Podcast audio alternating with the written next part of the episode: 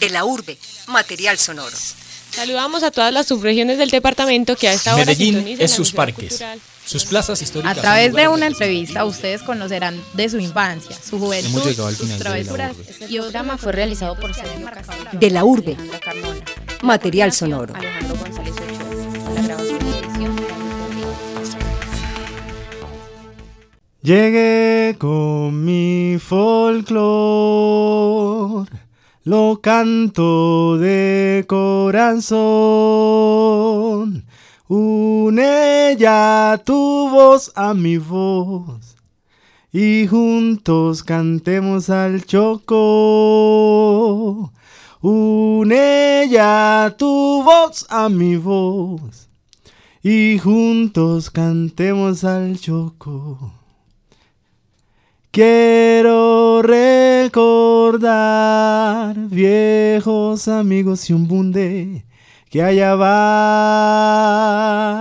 Las comparsas, el disfraz, las vacas locas que en las noches te pueden, te pueden, te pueden, te pueden quemar. Hola a todos nuestros oyentes de, de, la urbe. Soy Ivette Cortés y en este día los estaré acompañando con un súper invitado, Guillermo Lozano, eh, un músico condoteño que hoy nos va a compartir un poco de su experiencia musical. Bienvenido, Guillermo, y gracias por acompañarnos en esta entrevista. Ivette, buenas tardes, es un placer. Gracias por la invitación, gracias por abrir el micrófono. Bueno, estábamos escuchando un poco de tu interpretación, Cantemos, que es de tu autoría. Sí. Eh, muy bonita letra. De hecho, ¿cómo surge esta canción, Memo? Esa canción surge porque cuando uno eh, migra de su tierra, pues siempre extraña cosas, extraña a su familia, extraña la casa, extraña las fiestas, extraña a los amigos, extraña tocar con los músicos de Condoto. Entonces una vez me encerré en la habitación y, estaba muy nostálgico y dije, yo quiero cantar algo que me recuerde lo que, lo que eran las fiestas, lo que era mi familia, lo que eran mis amigos. Entonces compuse esta canción que se llama Cantemos. Excelente, Memo. Bueno, anteriormente que estábamos hablando un poco de tu historia en la música, me pareció bastante particular la forma en que llegaste a, a, a este mundo. Cuéntanos un poco de cómo llegaste a la música. Bueno, fui llegando por accidentes. accidentes que me fueron mostrando como el camino, me fueron llevando y yo simplemente me dejé, me dejé llevar como el agua nos lleva en el río. Eh, recuerdo que mi primer encuentro con la música fue cuando estaba en el colegio, hacía parte de las bandas de la banda marcial. Eh, algunas veces tocaba como los redoblantes y otras veces tocaba la corneta. Pero eso lo hacía más por divertirme, más no porque quisiera ser músico o porque tuviera una vena pues artística y quisiera como explotar o explorar. Eh, pues yo siento que la vida se me partió en dos antes y después de un profesor que se llama Luis Carlos, que llegó a trabajar a la Casa de la Cultura. Y, y recuerdo que yo sentí como si él me hubiera cautivado y yo siempre lo perseguía y lo perseguía y lo perseguía. Donde él estaba tocando yo siempre estaba. Si había que car cargarle el saxofón yo se lo cargaba. Si había que cogerle el paraguas para que no se mojara yo le cargaba el paraguas. Pero siempre estaba ahí. Yo creo que era su forma de tocar, su sonido en el saxofón que me, que me cautivó. Y recuerdo que él me hizo la invitación una vez a la Casa de la Cultura. Me dijo, ¿por qué no vas a la Casa de la Cultura? Estoy trabajando allá. Y bueno, yo finalmente se la acepté, pero siempre estaba como, como público, no como ejecutante o como haciendo parte pues como del proyecto de la Casa de la Cultura como tal. Hasta que un día había una visita al Ministerio de Cultura y yo subí, como era normal, porque mis aprendizajes siempre han sido más como desde la escucha. Y, y fui, y resulta que el chico del revolante nunca fue, no pudo llegar. Y entonces tenían que mostrar el proceso y, y el chico del revolante, pues su papel era demasiadamente importante. Entonces, claro, como tenían que cumplir y tenían que mostrar el proyecto completo, pues me dijeron a mí, te tocó coger las baquetas, haz lo que puedas. Y yo, pero ¿cómo? Y recuerdo que cogí las baquetas para tocar el redoblante y todo fluyó y todo marchó súper bien. Eso fue, ese fue mi inicio como con la música por allá en el año 2000. oh, bueno, ¿y cómo fue la, la experiencia que tuviste cuando con 14 años fuiste a Petronio, casi también por como quien no quiere la cosa. Eh, cuéntanos un poco. Ay, bueno, esto también fue un accidente, pero bueno, cuando las cosas son para uno, pues son para uno. Eh, este mismo chico que no pudo asistir a, este, a esta muestra con el Ministerio de Cultura, hacía parte del grupo más emblemático que ha tenido el folclore condoteño, que se llama el Grupo Bambara Negra. Él hacía parte de ese proceso y recuerdo que para agosto del 2000 él estaba planillado para ir a, concursar con este grupo al Festival Petronio Álvarez. Pero Petronio Álvarez es en agosto y resulta que para ese año coincidía con las pruebas ICFEX. Y entonces este chico no pudo viajar. entonces me echaron mano a mí y yo, wow, Petronio, pero yo tenía 14 años, no tenía experiencia y, y yo dije, vamos. Y resulta que yo nunca había tocado para tanta gente. Yo recuerdo que yo solamente miraba yo miraba el teatro al el libro que y solamente veía dientes, riéndose, felices, porque en esa época el festival era una cosa totalmente a lo que es ahora. Y esa vez lo ganamos, ganamos en la, en la modalidad de chirimía, yo con 14 años sin experiencia.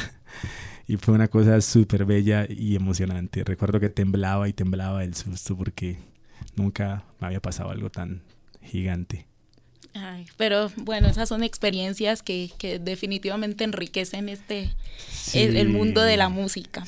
Em, desde pequeño tú interpretabas la flauta, nos contabas que eh, el redoblante. Pues digamos que los inicios, pues desde la educación, pues siempre, la educación musical siempre ha estado ligada a un instrumento como la flauta dulce, entonces digamos que de muy no muy pequeño, más o menos desde los 10, 9 años, pues inicié a tocar ese, instrumento como cualquier chico en Condoto que cogía la flauta y la tocaba, porque en Condoto en esa época todo el mundo te cogía una flauta y te tocaba una pieza, una pieza infantil, una pieza tradicional. Entonces arranqué con la flauta y después fue como todo el tema del redoblante, sí, pero siempre la iniciación fue como con, con la flauta dulce, que hoy todavía sigue. Y, pero ahora, pues, obviamente se ha ampliado como toda, toda esa gama de instrumentos que interpretas. Eh, la guitarra, el piano. La guitarra, el piano, la flauta, la percusión, el ukelele, el kazoo. y, y otras cositas que uno va experimentando y aprendiendo como en el camino. Pero digamos que esos son como los instrumentos como base que se tocan. ah, bueno. Em, cuando estabas aprendiendo a interpretar la guitarra, eh, también me contabas que fueron como varios maestros que tuviste allá en, en Condoto. Eh, ¿Cuál fue el, como que fue el que más influenció en ese aprendizaje? Pues bueno, eh, yo he tenido como personajes que han partido como mis aprendizajes. En el tema de, de la guitarra, pues fue uno en especial que se llama Jorge Palacio. Recuerdo que él estudiaba en el seminario de Istemina, a media hora de Condoto, y siempre que salía de vacaciones, pues se iba para Condoto donde estaban sus papás. En una de estas vacaciones el chico llegó con su guitarra y, todas las tardes, yo recuerdo tipo 3, 4 de la tarde, se, se sentaba en el andén de su casa, en el andén, en su cerita, a tocar guitarra y yo vivía a cuatro casas de él y yo, uy, Jorge está tocando guitarra y desde cuándo aprendió, yo quiero aprender. Entonces yo me le acerqué y le dije que si me enseñaba y claro, el tipo sin egoísmo me prestaba su guitarra, me prestaba sus, sus métodos y me enseñaba. Yo recuerdo que para... en esa época, claro, tú ves el referente y tú dices, wow, él toca mucho, pero, pero, pero en realidad comparado como con otros músicos, él apenas estaba aprendiendo, pero pero todo lo que él sabía en su momento, que para mí era súper valioso, me lo transmitió. Después llegaron otros chicos que, que ya tocaban mucha guitarra, que eran pues como los, los chachos o los chicos lindos del pueblo que todo el mundo quería estar con ellos, todo, todo el mundo quería como que ellos fueran a su casa a tocar y también me enseñaron. Eh, después llegaron otros maestros como Pichirilo, Giovandola, que también me aportaron mucho y luego otros amigos que tocaban clarinete que también después comenzaron a tocar guitarra también me daban como sus, sus aprendizajes y, sus experiencias. Y así fue como yo fui aprendiendo, fui aprendiendo hasta que a los seis meses pues realmente y literalmente pues ya lo que ellos me aportaban ya no me servía porque yo ya era, estaba tan encarretado que yo, o sea, yo me acostaba tocando guitarra, me levantaba tocando guitarra, apenas la llevaba para el colegio, entonces en los descansos tocaba guitarra, entonces siempre estaba tocando y esa ha sido como una de las ventajas que he tenido para poder aprender, que es siempre estar o cantando o tocando o haciendo algo con, con el instrumento para poderlo pues llevar a otro nivel. Entonces ellos fueron mis grandes maestros y luego lógicamente la academia que te da otra, otras nociones, te da otros elementos y, y entonces ya cuando tú fusionas todo eso pues vas encontrando como tu, tu estilo, tu, tu sonido, tu particularidad, lo que te diferencia a los demás. Bueno, bueno, hablando precisamente de, de, la academia, ¿cómo es tu llegada a Medellín? Pues cómo es ese cambio de culturas, eh, ya como para adaptarte a este mundo nuevo, porque es que cuando uno sale de su pueblo es muy difícil eh, como adaptarse a una ciudad pues tan grande, con tantas diferencias. Y mm, además, ¿cómo fue eh, ese empezar nuevamente, empezar casi que de ceros en la música? Ah. Bueno, eh, yo siempre he dicho, un profesor de, yo recuerdo mi profesor de biología y química una vez nos enseñó algo que se llama selección natural, donde se trata de, que el más fuerte sobrevive, el que se adapte más rápido sobrevive. Cuando me vine a Medellín, nunca me vine con temor, siempre vine con muchas ganas, aparte quería venir a Medellín. Eh, pues al principio fue duro ese choque cultural en la universidad, porque aparte era el único negro del salón y, y prácticamente de la facultad, entonces claro, era supremamente complejo. A pesar de que no, no, tuve, no tuve episodios pues como de racismo, pero siempre no faltaba el compañerito que te, que te imitaba el acento, que pues que siempre buscaba algo como para burlarte para burlarse de ti, pero no lo, no lo veía pues tampoco como ese racismo que uno ve en otras, desde otros aspectos. Pero, pero me adapté súper rápido. Eh, fueron seis meses duros porque me tocó estudiar el triple lo que, de lo que debía estudiar porque prácticamente llegué con un 1% de, como de conocimiento para lo que la universidad exigía para esa época. Entonces, como lo que te dije ahorita, me tocaba estudiar el triple, el triple. Siempre estaba estudiando, eh, no sabía leer partitura, entonces siempre estaba con una partitura, no sabía solfear, entonces siempre tenía que estar solfeando, siempre tenía que estar entonando. Yo recuerdo que yo literal me metí al baño cantando los ejercicios que nos dejaban en, en, en la universidad. Entonces, digamos que fueron seis meses donde me tocó, más que difícil fue donde me tocó luchar mucho, estudiar mucho para ponerme a la par, porque tenía que estar a la par. Porque recuerdo que la profe en mi primera clase de solfeo preguntó, ¿quiénes saben de música? Y 28 levantaron la mano y dos por allá escondidos, rezagados, que, o sea, nos sentíamos como mosco en leche literal. Eh, y recuerdo que ya en el segundo semestre, pues era tanto lo que había estudiado que recuerdo que el nivel mío estaba por encima casi que el 90% de los compañeros que inclusive me preguntaban que qué hacía para estudiar porque le parecía pues maravilloso que yo en seis meses hubiera sacado notas tan altas, con un nivel bueno, con, con muchas cosas positivas. Ellos no lo entendían. Yo les dije, no, me tocó estudiar el triple de lo que ustedes estudiaban. Entonces digamos que me adapté súper fácil y súper rápido. Entonces, aquí, aquí vamos. Y cuéntanos un poco de las primeras agrupaciones que integraste aquí en, Medellín. Aquí en Medellín, eh, pues primero inicié tocando como con, con, los amigos que ya sabían que, estábamos, que uno estaba aquí, entonces mm, primero te llamaban como a hacer toques muy... como toques sin, sin, ¿cómo te lo dijera? Como sin una trascendencia, como vamos a tocar en tal casa, como una chisguita y vamos a tocar a tal casa. Eh, luego toqué con un grupo que se llamaba, se llamaba, ay, se me olvidó el nombre, Sauranda. Eh, hice parte del cuarteto Arropame con la maestra Claudia Gómez.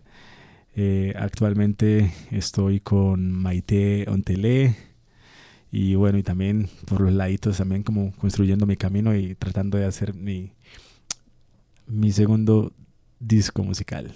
Y bueno, esos son como lo que he hecho hasta ahora. Y se me pasan otros grupos, pero bueno, no. no es Bueno, ahora vamos a, hablando de tu álbum, pues ya que mencionas el segundo álbum, vamos a escuchar un poco de, de tu álbum Condoto. Ok. Luna azul y como el mar. Luna azul, dame tu paz. Y solo quiero un poco de tranquilidad. Y solo tu lunita bonita me puedes iluminar.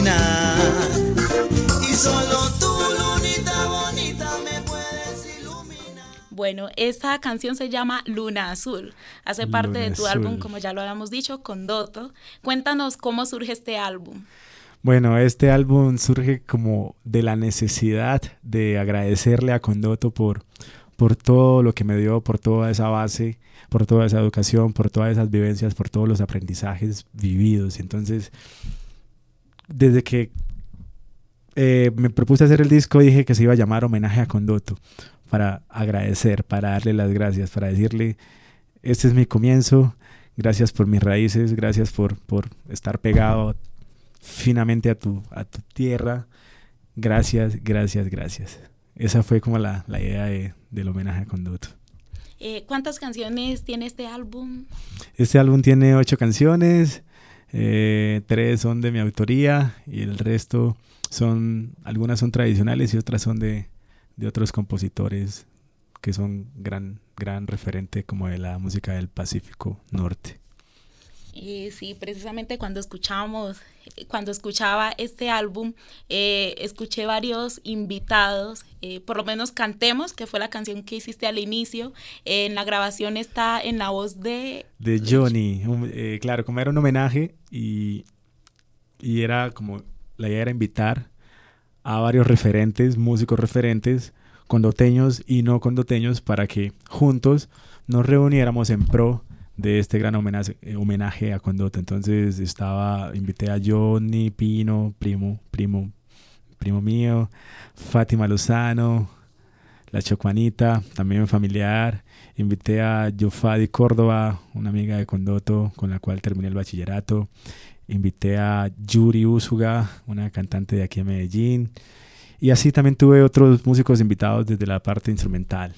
Entonces la idea era sumar, sumar y sumar gente a este gran homenaje. Excelente y qué bonito homenaje.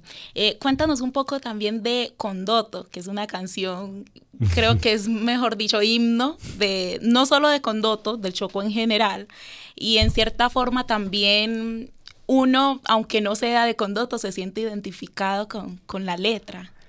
Sí, desde que, desde que decidí grabar el disco siempre pensé en esa canción. Y porque es un referente, no tanto ya para, para Condoto, sino para el Chocó, para el Pacífico, para Colombia y para el mundo entero literalmente. Entonces, Condoto es una canción que todavía está como su origen todavía está como difuso un poco. Yo una vez recuerdo que hablé con el maestro Hansel Camacho, que es el compositor, y él, me ratificó que exactamente él era el compositor, pero que en su época, como él es de 2, se lo, pues, lo adaptó a su barrio, la Yesquita. Entonces él lo cantaba, Yesquita, pequeñito lugar que tanto extraño. Pero con la migración de los, de, los chocuanos por allá del 60, 70 a Bogotá, eh, para que para uno no extrañar tanto su tierra que uno trata de reunirse con sus amigos donde uno está, ¿no? Entonces Hansel Camacho con otros con otros con otros personajes de Condoto, Equipo 2 se reunían los fines de semana a cantar, a hacer música.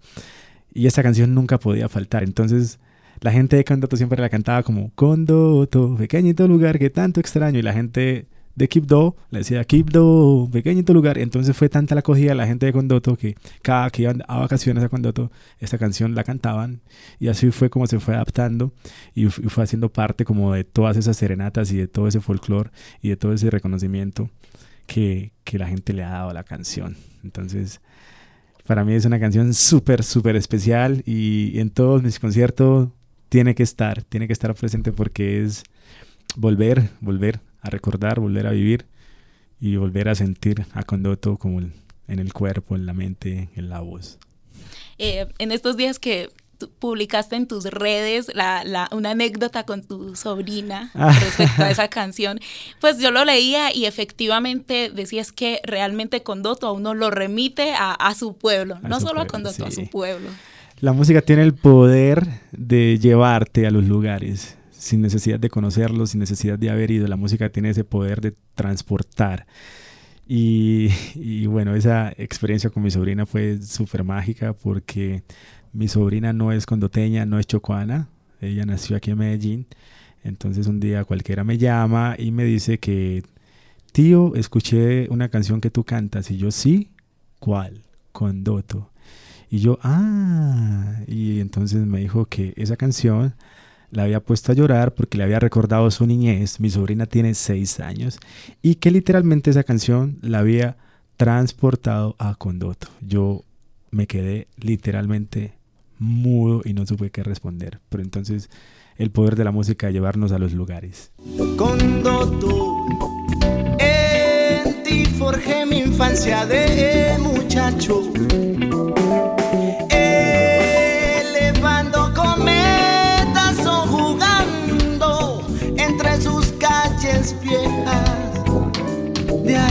se vador.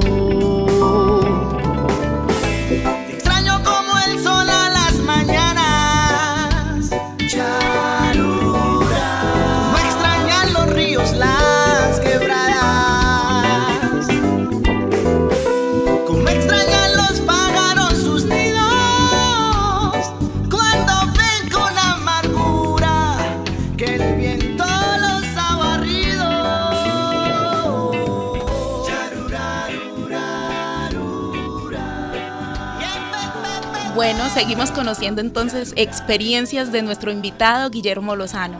Eh, Guillermo, ahora hablando de esas cosas maravillosas de la música, esas cosas que hacen que realmente todos los esfuerzos que, que- que se hacen valgan la pena. Cuéntanos un poco de tu participación con el Quinteto Babalú, eh, que hoy está nominado a los Latin Grammy como Mejor Álbum Tradicional, tropical. correcto. Bueno, el año pasado tuve el placer de, de hacer parte como de los músicos invitados para grabar el disco Cuba sobre cuerda del quinteto Babalú. Anterior a eso, pues he tenido la posibilidad también de trabajar con ellos como músico invitado. Y bueno, esta vez participé como, como corista dentro del disco, donde tiene alrededor de 10, 10 tracks, donde participé alrededor de 4, grabando pues como los coros. Y este disco está, quedó nominado a los Latin Grammy en la categoría de Mejor Álbum Tradicional Tropical. Y realmente fue una sorpresa porque cuando se grabó el disco no se hizo como con estos fines, pero igual se presentó la propuesta para el jurado y, y la verdad nos enteramos hasta por un tercero que estábamos nominados. Entonces fue supremamente maravilloso y, y es una, es una recompensa como a todo el trabajo que uno viene haciendo y, y ya por el solo hecho de estar nominado ya es, ya es un ya es un portón el que se abre oportunidades, así no se gane el Grammy como tal, pero ya al menos los oídos del mundo se abrieron para que tu música o los proyectos donde tú participes puedan llegar más fácil. Entonces es una bendición estar nominado al Latin Grammy. Completamente. Además, quiero comentarles aquí que yo estaba el, día que, que recibiste la noticia, precisamente estábamos como estudiando y, y la reacción de Memo fue muy, muy, pues, o sea, la alegría que tenía, o sea, ni siquiera nos podía decir que era la nominación a los Grammys. Entonces, muy bacano, los felicito realmente por, por ese trabajo. Y lo que decías, independientemente de que se gane o no el premio, ya es un gran Sí, premio el estar nominado. sí, ya es un gran premio. Eh, bueno, hablando de esas otras cosas maravillosas, además de, de- de la nominación, que obviamente me imagino que ya queda ahí para siempre marcado. Claro. Eh, ¿Qué otras ex- experiencias has tenido que, que digas, "Uf, yo no cambio por nada la música? Eh, bueno, el, de las experiencias bonitas es poder como transmitir como lo que aprendes.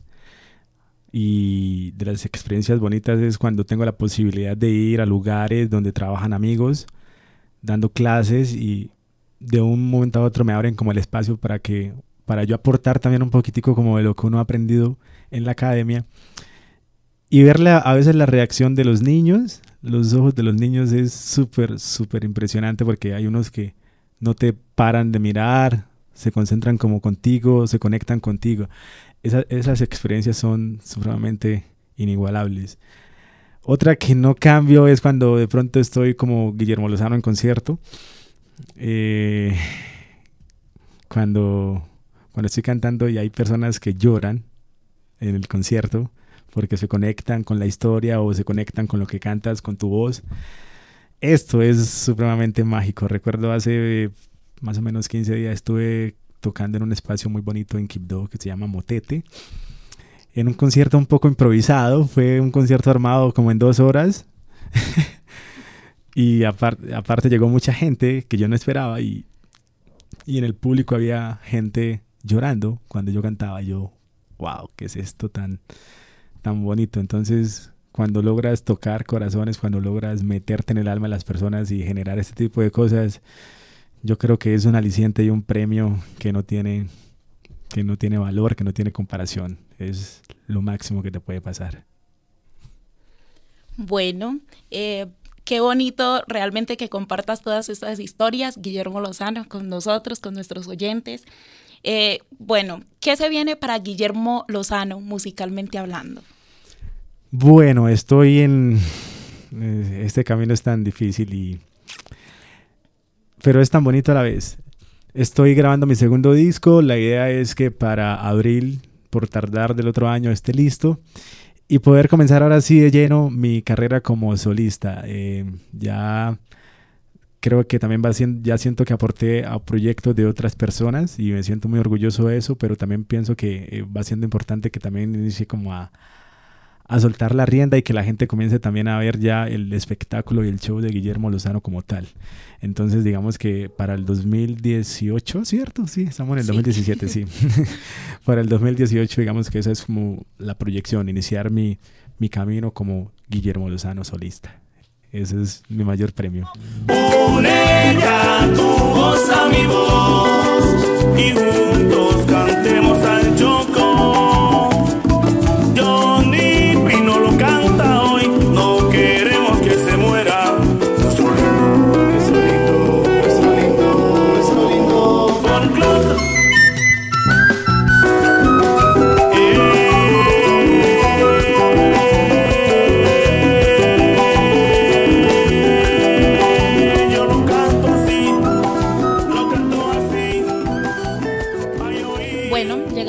final de esta entrevista. Muchas gracias a todos nuestros oyentes por escucharnos, por estar acompañándonos en esta entrevista. Eh, Guillermo, muchas gracias realmente por compartirnos esta experiencia. Y bueno, ¿cómo te encontramos en redes sociales? Eh, bueno, no, muchas gracias a ti por la invitación. Es un verdadero placer haber estado en este espacio compartiendo un poquitico mi experiencia, mi vida. Y bueno, en redes sociales aparezco como en Facebook eh, Guillermo Lozano Maturana, en Instagram también Guillermo Lozano Maturana, también tengo un perfil 2 de Facebook que es Guillermo Lozano de Condoto. bueno, en esta entrevista recuerden que los acompañó Ivette Cristina Cortés y los dejo con la maravillosa voz de Memo Lozano, Guillermo Lozano. no hay nada más ajustado en todo el atrato como un baile bien caliente en Samurindo. Ni que se mueva y remueva pa' todos lados, como el cuerpo de mi prima Juana hablando. Mi prima Juana hablando cuando va bailando, me mira como que quiere y como que no. Si me le arrimo me pone los ojos bravos y me hace morisquetas cuando me voy. Juan hablando pa' quererme me pone una condición. Juan hablando pa' quererme me pone una condición. Que traiga el cura de Yuto y nos eche la bendición. Que traiga el cura de Yuto y nos eche la bendición. De la urbe, material sonoro. Saludamos a todas las subregiones del departamento que a esta hora Medellín es sus parques. cultural. Sus plazas A históricas. través son de una entrevista ustedes conocerán de su infancia, su juventud, sus travesuras y otros acontecimientos que han enmarcado la vida de De la urbe, material sonoro. Hemos llegado al final de la urbe. Este programa fue realizado por Sergio Castrillón, Alejandra Carmona. En la coordinación, Alejandro González Ochoa. En la grabación y edición, David Terrín. Thank you.